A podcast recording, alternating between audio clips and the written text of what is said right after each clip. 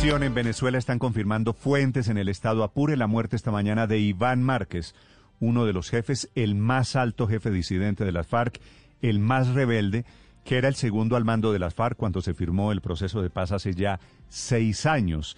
Iván Márquez se sintió protegido en Venezuela y son autoridades en Venezuela que están confirmando su muerte. Es el quinto de los jefes de las FARC que cae en el último año desde Caracas. Santiago Martínez. Hola, Sinéstor. Mire, hagamos un resumen rápidamente. Mayo 2021 cae Jesús Santrich en el estado Zulia. Diciembre 2021, alias Romaña y alias El Paisa en Apure. Luego, mayo de este año, Gentil Duarte. Y ahora, junio 2022 en Apure, en julio 2022 en Apure o Bolívar, no hay precisión aún, el, el turno de Iván Márquez. Todo esto según confirman fuentes de inteligencia y en el terreno, allí en la zona de frontera, pues desde el gobierno el silencio, el gobierno venezolano el silencio es absoluto. Eh, esa ha sido la respuesta hasta ahora. Además de que estaban en Venezuela, en lo otro que coinciden todos estos hechos, cinco en total, es que habrán sido cometidos por otros grupos armados que se pelean control territorial. Recordemos que desde agosto de 2019, hace casi tres años, el que fuera número dos de la FARC, alias Iván Márquez, estaba acá en Venezuela y desde ese momento fundó y comenzó a dirigir lo que ellos llamaron Segunda Marquetalia, que con el tiempo se habría terminado convirtiendo en una organización del tráfico de drogas. Desde siempre, en el gobierno de Maduro y comenzando por el propio mandatario, se ha negado que los jefes más emblemáticos de la guerrilla estuviesen viviendo en Venezuela bajo protección de ellos. Sin embargo, pues los hechos demuestran lo contrario. Márquez, según información recolectada en los últimos años, se movía entre Apure y Bolívar, que está alejado de las fronteras, es al sur de Venezuela, supuestamente protegido por funcionarios de seguridad venezolanos, por lo que causa mucho ruido esta muerte. Y lo que más llama la atención, Néstor, es que justo ese mismo día que se divulga la información, sale Nicolás Maduro con estas declaraciones. Escuchemos en su impotencia, en su odio y en su derrota, Iván Duque quiere vengarse de Venezuela, así que mantengan la guardia en alto. Hombres y mujeres de la Fuerza Armada Nacional Bolivariana, para seguir derrotando las amenazas terroristas que nos vienen del gobierno moribundo de Iván Duque.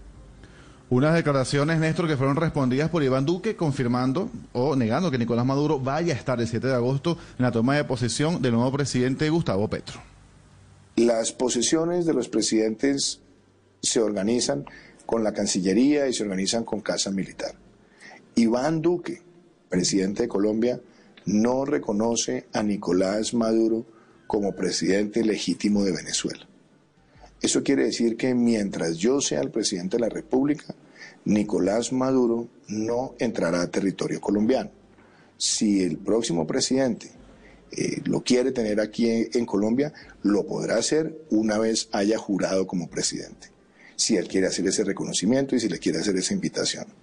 Mientras yo sea el presidente de Colombia, Nicolás Maduro no es reconocido como jefe de Estado de Venezuela. Lo que se sabe hasta ahora, Néstor, es que Iván Márquez habría sido abatido en Apure, donde hace más de un año hay constantes enfrentamientos entre varios grupos armados, incluso contra el ejército venezolano. Sin recordar que la única vez en los últimos 14 meses que Nicolás Maduro se le preguntó por la muerte de uno de estos jefes de la licencia de la FARC y respondió, fue solamente para decir que el gobierno, que su gobierno no tenía por qué estar confirmando este tipo de informaciones y que acá, según él, se combate a cualquier grupo sin mencionar a ninguno en específico. Néstor. Ricardo Ospina es periodista. Está en Mañanas Blue. Son las 6 de la mañana y 18 minutos. La muerte de Iván Márquez en Venezuela marca el principio del fin de las disidencias de las FARC, creadas luego de la firma del acuerdo de paz en el año 2016. Márquez era el símbolo de quienes traicionaron el acuerdo, entre otras cosas porque fue el jefe negociador de las FARC durante más de cuatro años en Cuba y luego no solo decidió no posesionarse como senador, sino que regresó a la clandestinidad. Las últimas informaciones obtenidas desde el Estado Apure por parte de fuentes en Venezuela permiten concluir que efectivamente Luciano Marín, nombre de pila de Iván Márquez, murió en un atentado en su contra cometido hace cerca de una semana en territorio venezolano. En poder de las autoridades venezolanas están las comunicaciones interceptadas a integrantes de la segunda Marquetalia en las que lamentan la muerte de Márquez y comienzan a discutir sobre quién asumiría su reemplazo como cabecilla de ese grupo. Aunque vuelven a surgir algunos nombres como los de alias John 40, uno de los capos de la mafia de las FARC, o el Zarco Aldinever, quienes están como posibles sucesores de Iván Márquez al mando de la segunda Marquetalia, expertos consideran que muy probablemente se producirá la disolución de ese grupo. La muerte de Márquez en Venezuela ocasionó seguramente el que será considerado el último enfrentamiento verbal entre el saliente presidente Iván Duque y Nicolás Maduro, quien muy seguramente tendrá una nueva relación con Colombia a partir del próximo 7 de agosto. El presidente electo Gustavo Petro ya anunció que restablecerá las relaciones diplomáticas con Venezuela